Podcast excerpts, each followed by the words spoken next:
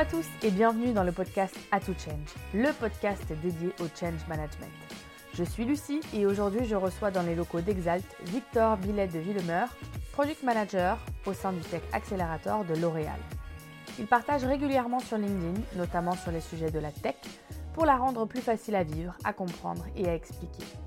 Des contenus vulgarisés et riches en apprentissage. N'hésitez pas à aller le suivre. Le thème de cet épisode, c'est le change management dans les organisations agiles. Comment le change est-il incarné dans les organisations traditionnelles versus les organisations produits? Est-ce que les activités et les outils sont les mêmes? Le métier de change manager est-il voué à disparaître? Autant de questions que j'ai posées à Victor qui m'a partagé sa vision inspirante, mêlant change management, produits et UX. J'ai beaucoup apprécié mon échange en toute simplicité avec lui et j'espère qu'il en sera de même pour vous. Alors que vous soyez dans les transports, dans votre cuisine ou pendant votre séance de sport, bonne écoute et bienvenue sur Atout Change.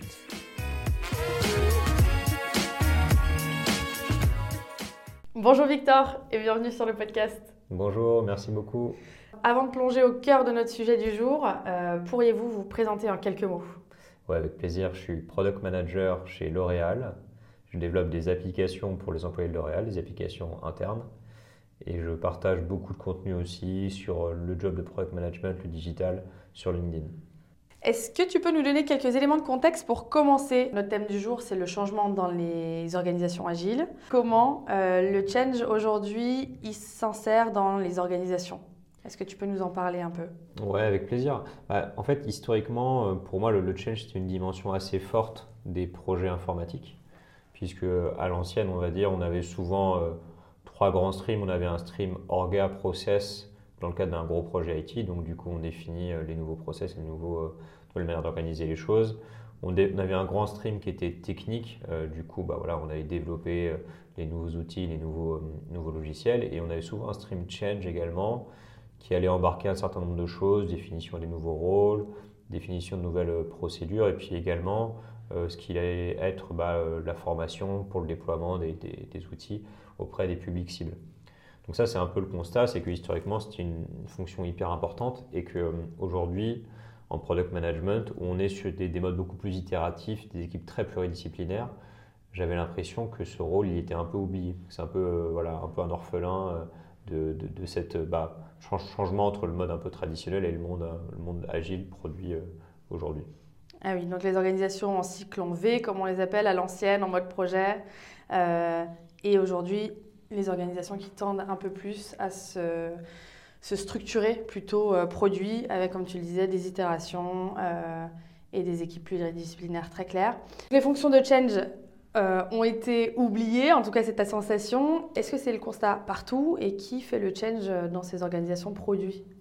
Oui, alors du coup c'est important effectivement de dire que c'est en fait, c'est pas c'est pas partout en fait que c'est pareil, puisque euh, si on fait une distinction assez basique entre du coup les applications B2C pour les consommateurs finaux, donc euh, je sais pas Amazon, euh, site d'e-commerce, les applications B2B donc pour les entreprises, donc par exemple Salesforce, SAP, et ce que je vais appeler les applications B2E, business to employee, donc typiquement ce qui va me concerner moi, c'est-à-dire l'entreprise, la DSI développe des applications pour ses employés. Du coup, ça va être un peu, un peu différent entre ces trois mondes-là. Parce qu'en fait, dans le B2C, la dimension change, elle est euh, implicite et elle est directement un peu intégrée dans l'outil, puisqu'on a besoin que l'outil ne euh, bah, requiert pas trop, trop de conduite du changement pour, pour fonctionner. Puisqu'en fait, bah, si on va sur un site et qu'on n'arrive pas à comprendre comment l'utiliser, bah, du coup, on ne va pas l'utiliser, le site ne va pas marcher. Et donc, en fait, on est obligé d'intégrer des éléments d'expérience utilisateur, un peu par défaut, par construction, pour que notre application B2C, elle fonctionne bien. Et donc, le change, quelque part, il va être intégrés nativement euh, par les UX designers qui vont construire ces produits-là. Si on prend le, côté B2B, euh, là ça va être un peu différent parce qu'on va avoir des applications qui vont pouvoir se permettre d'avoir une expérience utilisateur un peu plus dégradée. Donc euh, bon voilà, tout le monde a déjà fait une note de frais sur un Salesforce ou un SAP et sait que c'est pas pratique, c'est pas super UX friendly. Mm. Et en fait, ce qu'on fait dans ces cas-là, ce que font les grosses boîtes, les grosses entreprises, c'est qu'elles ont une fonction qui, qui va s'appeler soit Customer Success, soit professional services, qui vont en fait avoir pour rôle d'un peu déployer ces applications, ces nouveaux logiciels dans les entreprises, donc dans les business qu'ils adressent. Et du coup, c'est un peu eux qui vont bah, récupérer cette fonction de formation, d'onboarding euh, qu'on avait historiquement dans les acteurs du change. Quoi. Donc, euh, en gros, B2C, c'est l'UX, B2B, c'est Professional Services. Mm. Et en fait, B2E, on Professional Services, pardon, c'est les gens de l'extérieur. Exactement. Exactement. Typiquement, voilà, une entreprise comme AWS, bah, vous avez des professional services, c'est comme des consultants qui vont aider à intégrer euh, bah, les, solutions AWS dans, dans la nouvelle entreprise. Et donc euh, le B2E, du coup, lui, c'est un peu le parent pauvre de l'affaire. Parce que euh, en fait, on a, on a, un peu le mauvais côté de, de l'application B2B, c'est-à-dire qu'on ne peut pas se permettre d'investir autant que dans une application B2C classique en termes de, du X. Et, par contre, on ne peut pas non plus se permettre d'investir dans des professional services ou des customer success managers euh, parce que du coup, bah, on est sur des applications internes pour les employés et donc il y, a une difficulté justement à faire prendre conscience que bah, c'est important d'avoir cette dimension de channel. Donc en fait, euh, elle n'est pas, pas directement incluse dans les équipes produits dans ce contexte-là, d'où le problème. Hmm. Et toi, tu interviens spécifiquement sur euh, l'environnement B2E. Et comment tu arrives à convaincre un CEO justement de mettre de la force euh, dans les équipes, de dire il nous faut une ressource euh, plutôt change pour avancer pour nos outils en interne? Ouais, bah alors du coup, ce, qui est, ce, qui est, intéressant, c'est qu'en fait, le, le problème, il est, il est plutôt, en fait, il est assez facile à matérialiser. Parce qu'à un moment ou à un autre, si jamais les utilisateurs ne sont pas contents, ils ne vont pas utiliser, s'ils ne sont pas bien aidés sur la conduite du changement, ils ne vont pas utiliser l'outil. Et, ça, que ça soit du B2C, B2B, B2B, on va le voir et ça ne va pas être, pas être pratique. Quoi. Donc en fait, on va essayer de chercher à aider, euh, à aider l'utilisateur justement à, être accompagné dans ce changement-là pour que ça se passe bien. Donc typiquement, voilà, moi je travaille sur des applications métiers pour des, chercheurs chez L'Oréal. Donc c'est des chimistes hein, très concrètement qui vont mélanger des ingrédients euh, à la paillasse. Donc enfin voilà, c'est comme des recettes de cuisine pour, pour créer des produits cosmétiques. Donc euh, des shampoings, des crèmes, des, crèmes crème pour la peau, euh, des parfums. Et, donc en fait, on va essayer de les aider à bosser de manière digitalisée parce que c'est plus efficace. Mais donc ça requiert un peu de conduite du changement parce qu'en fait, justement, ces, chimistes-là, bah, ils ont bossé de manière très efficace pendant pas mal d'années euh, tout seuls à leur paillasse à, griffonner en fait sur des bouts de papier. Comment on les, amène en fait dans un monde où tout ça est digitalisé, ce qui, est plus efficace aussi hein, évidemment, mais il faut réussir à le faire comprendre. Et donc du coup, euh, une manière d'adresser, en fait, je pense que la réponse est un peu dans la question. C'est-à-dire qu'on a vu, quand on a un peu euh, délimité le problème, qu'il y avait un peu, deux sujets, un peu deux phases. Il y a la phase amont UX, et ça, c'est comme ça que le B2C y répond. Et on a la phase, euh, du coup, le côté B2B, où justement, c'est plutôt euh, post, post-développement, au moment de l'utilisation, qu'on va aider l'utilisateur. Donc, en fait, il y a une sorte de un peu distinction, je pense, de change à mettre en place sur la partie avant développement et sur la partie après développement. Ce qu'on va appeler en gros le discovery pour la partie avant développement et donc la côté UX, et ce qu'on va appeler euh, souvent grosse, euh, qui va correspondre à un moment où le produit est développé, plutôt mature. Et en tout cas, le spectre fonctionnel est assez, assez stable. Et donc là, justement, on va avoir un travail à faire à ce niveau-là pour aider euh, l'adoption, pour aider l'utilisation. Donc je pense que c'est assez le niveau qu'il faut, faut, faire des actions. donc très concrètement, on va essayer du coup, en phase du discovery, d'intégrer des, des, bonnes pratiques UX, ce qui va en fait avoir un double avantage. Le premier, c'est qu'en co-construisant on va déjà commencer à construire des applis qui soient plus intuitifs. Peut-être pas au niveau dans Amazon, mais ça sera quand même un peu mieux. Et ça, c'est le premier truc. Et donc, ça veut dire que bah, ça facilitera quand même à un moment ou à un autre l'utilisation de l'outil.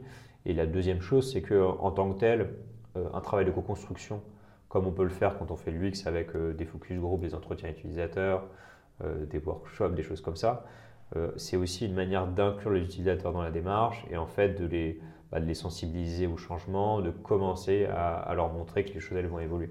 Et donc c'est une manière aussi de les, bah, motiver, de, bah, de, leur faire faire, de, conduire le changement en fait, très concrètement. D'autant qu'en fait, euh, souvent c'est ce qui se passe, c'est que quand on construit avec des utilisateurs en amont, derrière c'est des bons ambassadeurs pour euh, en parler auprès de leurs collègues et donc euh, conduire le changement également à leur niveau, de manière un peu plus horizontale, pair à pair, et non pas du haut vers le bas avec des décisions très, très stratégiques et, et imposées par la hiérarchie. Donc ça, c'est le premier champ de euh, la première manière de faire, vraiment sur les phases amont. Et en fait, sur les phases aval, euh, post-développement, les phases de grosse, on a également du travail à faire là-dessus, puisque en gros, si je schématise, la phase de, grosse, en fait, elle va, elle va avoir pour objectif de grossir la base d'utilisateurs. Mhm. Donc on a un produit qui globalement fonctionne, les utilisateurs, ils sont, on a une petite base d'utilisateurs qui est contente de ce produit, et on a envie de bah, l'étendre à tout le marché concrètement, c'est-à-dire tous les utilisateurs susceptibles de l'utiliser, pas uniquement notre petite base d'utilisateurs sur laquelle on avait euh, commencé à déployer. Et en fait, euh, là, là un modèle de, une manière un peu de modéliser la chose, c'est que euh, en gros, bah, il y, a le moment où l'utilisateur il en entend parler du produit. Donc là, c'est bah, mon chimiste, bah, du coup, en fait, il va entendre parler d'une manière ou d'une autre de cet outil. Mhm. Ça peut être une communication institutionnelle, ça peut être un dialogue avec son manager, ça peut être un, un de ses collègues qui lui dit. Euh, mais en tout cas, cette première étape où on entend parler du produit, elle est cruciale. Parce qu'en fait, euh, si jamais typiquement c'est une communication très institutionnelle, bah, peut-être que ça va être un peu plus mal perçu. Euh, je pense que le mieux dans ces cas-là, justement, c'est plutôt un truc assez horizontal où c'est un collègue qui en parle. Parce que le, bah, du coup, on, a quelque part l'idée que c'est déjà, enfin, c'est quand même positif et on est un peu biaisé par la personne qui nous le dit. Donc il y a ce côté un peu bah, d'acquisition d'utilisateur sur lequel en fait le change a son rôle à jouer. Mm-hmm. Et ensuite, euh, ensuite une fois que l'utilisateur a entendu parler, bah, il va falloir le former à utiliser l'outil. Il va falloir en fait qu'il comprenne comment ça peut l'aider dans son quotidien, comment c'est le délivre de la valeur. Et, là, typiquement, on est vraiment sur les, bah, des problématiques d'onboarding, de training, qui sont historiquement euh, très, très bah, prises en charge par le change manager.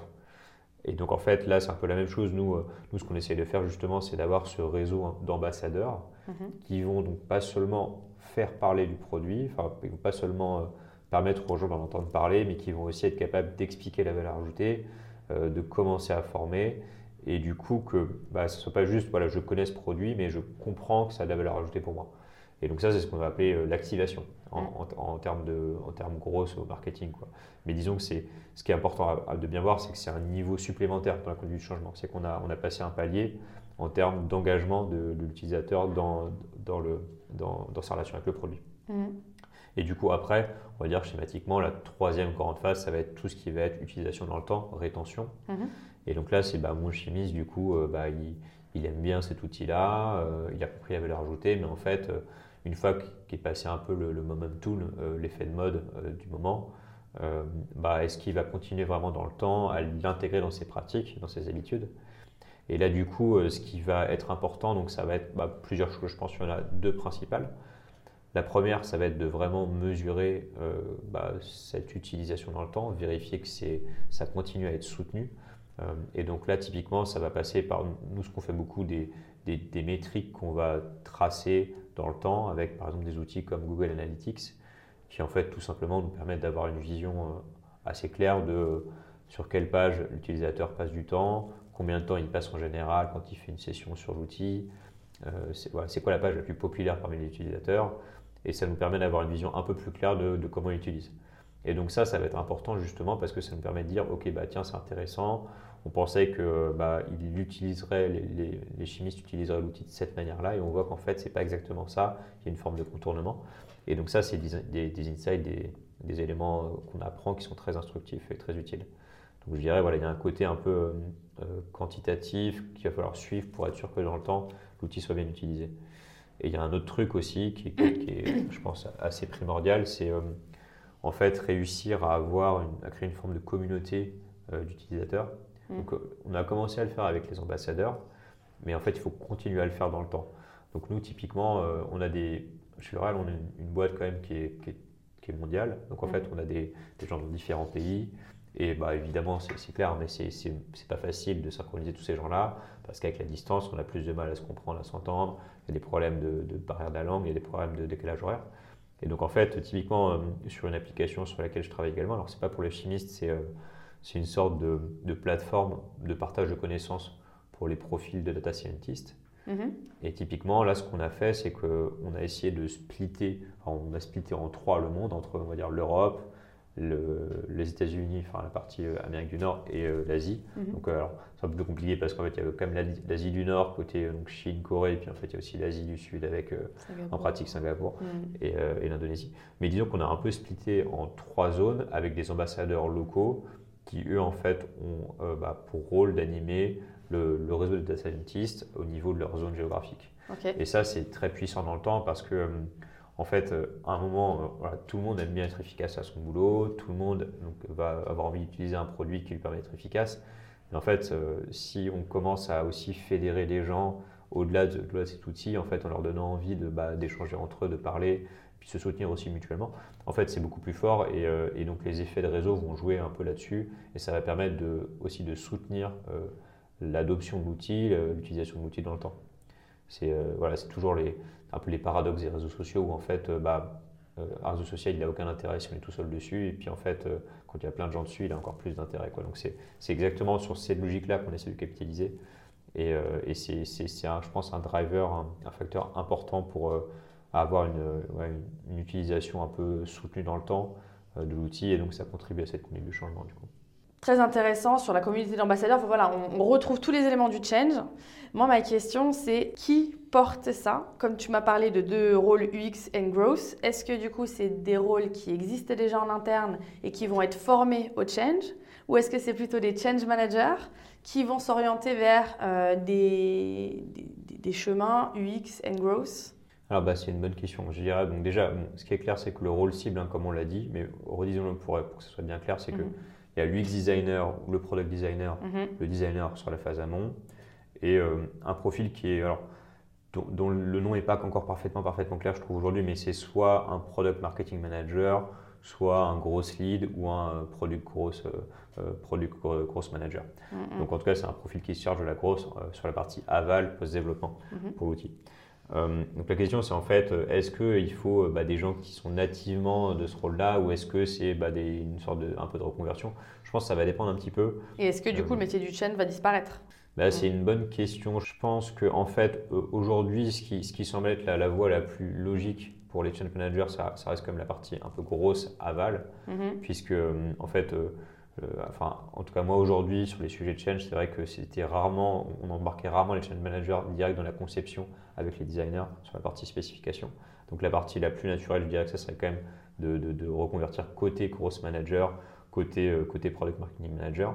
Mais je pense qu'il y a aussi un, je pense qu'en fait, euh, les, channel managers feraient aussi des très bons UX designers parce que du coup, il y a ce côté un peu empathie vis-à-vis de l'utilisateur, essayer de vraiment le comprendre et de, bah de prendre conscience que, un changement d'outil, un changement de workflow, c'est quelque chose d'assez significatif. Et ça, je pense que du coup, ça marche aussi très très bien à mon avis. Donc, euh, je dirais que ça va dépendre un peu. Mmh. Euh, ce qui est sûr, c'est que voilà, nativement, en fait, si on fait bien le boulot de designer, si on fait bien le boulot de grosse de, de marketing, de l'outil, en fait, on va intégrer ces éléments de change. Donc après, il faut trouver la, la bonne personne pour, pour l'occuper. Et en parlant justement de ces différents métiers, on utilise différents outils. Et dans une organisation agile, il y a euh, différents outils. On entend parler de planning stratégique, de spec, euh, euh, d'architecture évolutive, du côté data-driven, qui n'est pas forcément uniquement lié au, produit. Mais en tout cas, c'est des outils que les product managers utilisent au quotidien. Euh, est-ce que tu peux nous en parler un peu plus? Parce que les change managers, euh, on l'a entendu sûrement parler, mais ils ne connaissent pas forcément bien ces outils euh, qui seront peut-être amenés à utiliser demain. Oui, tout à fait. Bah, je dirais, donc, on va, on va resegmenter un petit peu du coup, le cycle de conception du produit, le, cycle de vie. Donc, on a la partie discovery au début, hein, donc on va bah, identifier ce qu'on veut, qu'on veut développer, on a la partie delivery où on va développer du coup, et on a la partie grosse, la troisième partie où en fait on a un produit qui mature et on fait, euh, on fait grossir sa base d'utilisateurs. Mm. Donc du coup, en phase de discovery, on va euh, essayer d'identifier précisément le bon problème sur lequel on veut se focaliser et puis ensuite trouver la solution pour ce problème. Donc en général, ce qui va bien fonctionner, ça va être euh, des outils collaboratifs comme Miro, Klaxoon, qui vont permettre bah, de faire des brainstorming, de, stimuler un peu l'intelligence collective. Mm. Euh, et, ensuite, quand on va du coup bah, faire ces de, ce, travail d'identification de, problèmes, d'identification de solutions, ce qui va nous aider, ça va être aussi de commencer à formaliser des prototypes, commencer à formaliser une version de l'application qui ne soit pas codée euh, vraiment, proprement parler, mais qui soit une, sorte de, de, prototype de maquette. donc ça, ça un, outil qu'on utilise beaucoup, nous, c'est Figma, mmh. euh, qui, est, très pertinent parce que ça permet d'avoir des interfaces très réalistes, mais beaucoup moins chères que si on devait les développer. Mmh. Et donc, ça nous permet de gagner beaucoup de temps. Un, autre outil enfin, du coup, parce que là, donc, on a identifié le bon problème, bonne solution, et la bonne solution, et on l'a matérialisé dans un prototype. Ce qui est utile ensuite, c'est de tester ce prototype alors historiquement, moi, quand je commençais à bosser, tester des prototypes, c'était euh, un truc euh, assez fastidieux et pas évident parce qu'en fait, on, se mettait à côté de l'utilisateur, on lui montrait, puis on prenait ses commentaires, euh, ou on se mettait derrière lui à l'observer. Maintenant, on a des outils comme Maze. Maze comme le labyrinthe en anglais, qui permettent en fait de paramétrer des campagnes de test pour l'utilisateur. Et on envoie juste un lien. Et en gros Maze se, se, branche sur Figma. Et on peut créer une sorte de jeu assez interactif où l'utilisateur il va se balader, on va lui poser des questions de temps en temps et c'est très efficace pour justement valider que le prototype qu'on a fait, bah, il permet bien de répondre aux besoins qu'on a identifiés. Donc ça c'est la partie discovery. En, phase de delivery, pour moi, il y, a, besoin de deux grands types d'outils. Un, un, outil de gestion du backlog, c'est-à-dire des tickets euh, de développement qu'on va, bah, construire avec les développeurs. Donc ça, il y a plusieurs, plusieurs euh, outils qui existent. Le plus courant de gestion du backlog, c'est Jira, mm. donc qui est, voilà, qui est, assez connu. On a d'autres outils, je sais pas, ServiceNow, Trello, qui marchent aussi, qui fonctionnent bien. Le tout, c'est d'en trouver un de, bah, et, qui me convient, qui convienne bien, et puis ensuite de l'utiliser dans le temps. Mhm. Donc, gestion du backlog, premier outil là pour le delivery. Un deuxième type d'outil dont on va avoir besoin, ça va être un outil de gestion de la documentation.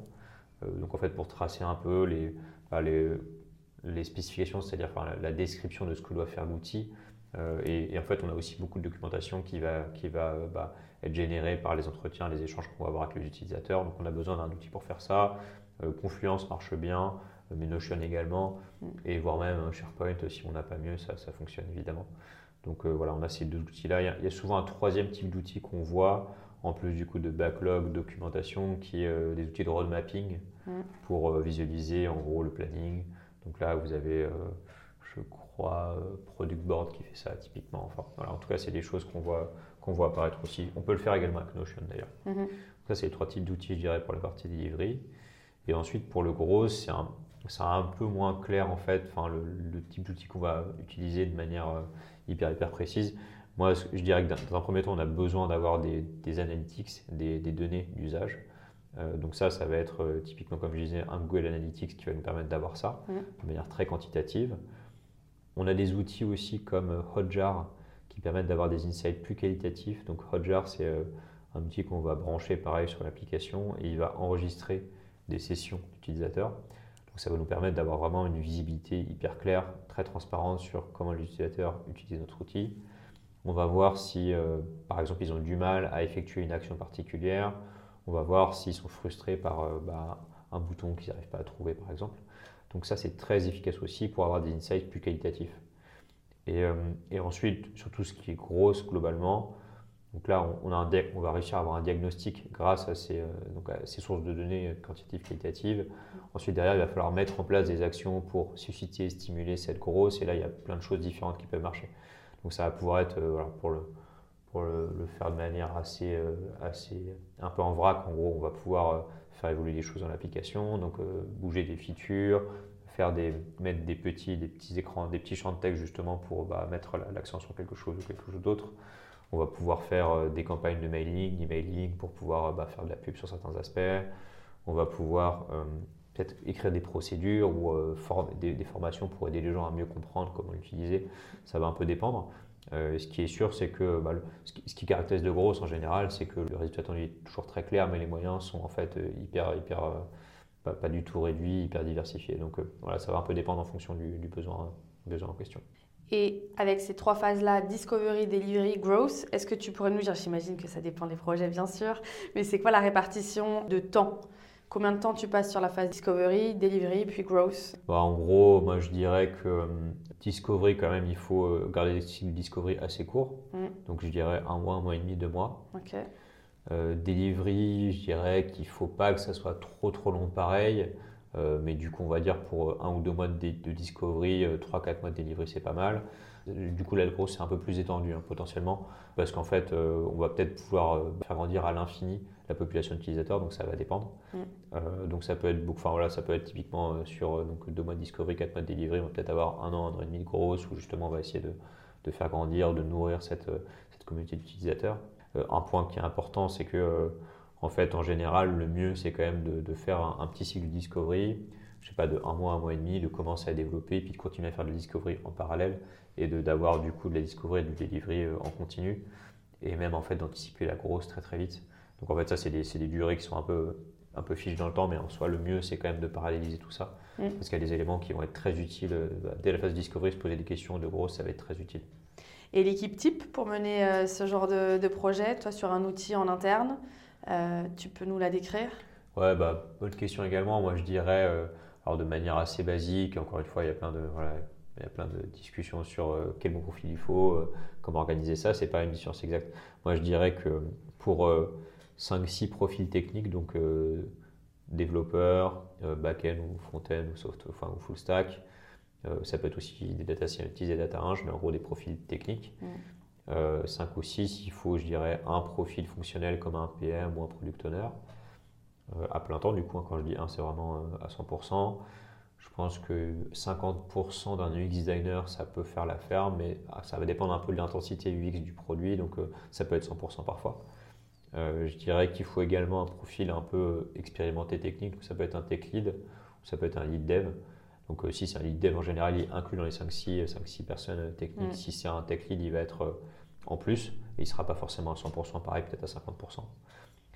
Et, euh, et, ensuite, sur le, le, rôle, du coup, un peu la partie grosse, du coup, je dirais qu'il faut, ouais, je pense qu'un 50%, 30, entre 30 et 50% d'un product marketing manager et ou d'un gros lead ou d'un product growth manager, ça, ça, ça, marche à mon avis.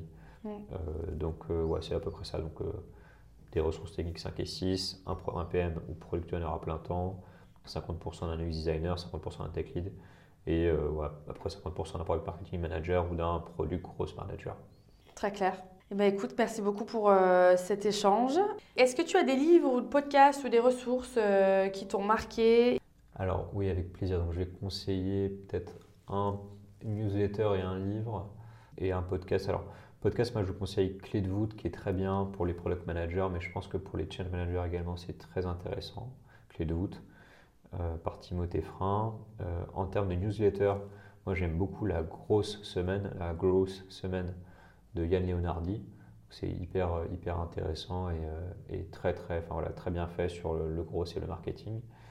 Et un livre qui m'a beaucoup, beaucoup plu récemment, qui s'appelle le The Cold Start Problem, donc le, problème du démarrage à froid, qui est en fait la, métaphore de quand on démarre une voiture et que le moteur est hyper froid, du coup ben, on a du mal.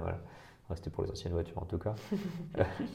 et donc le Cold Start Problem, c'est un livre qui va présenter différents, différents produits qui en fait ont tous pour, pour, point commun de, reposer sur une grosse communauté d'utilisateurs. Ça peut du coup donner, faire donner l'impression que c'est que pour des, produits type réseaux sociaux. En fait, c'est beaucoup plus large que ça, beaucoup plus fort que ça. C'est plein d'enseignements hyper utiles sur euh, le lancement d'un produit et du, coup soutenir la grosse dans le temps.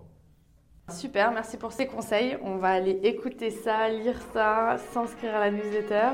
Un petit mot de la fin. Bah, merci pour votre accueil, c'était super sympa, euh, très très cool. Merci beaucoup Victor et puis euh, à bientôt sur Ato Change. Cet épisode est terminé. Un grand merci pour votre écoute. Nous espérons qu'il vous aura inspiré et que cet échange avec Victor vous donnera des clés concrètes pour tester de nouveaux outils, monter en compétences et peut-être même de passer en mode produit. Si vous avez apprécié, n'hésitez pas à nous soutenir en vous abonnant, en partageant le podcast autour de vous ou en mettant la note de 5 étoiles sur Apple Podcast ou Spotify. Et avant de vous laisser, un petit teaser. Connaissez-vous notre format court l'atout? 10 minutes pour découvrir une méthode ou un outil et en faire un nouvel atout à glisser dans votre manche de Change Manager. Un indice pour le prochain, Victor a évoqué cet outil durant cet épisode. Vous l'avez? Réponse la semaine prochaine. À très vite sur A Change.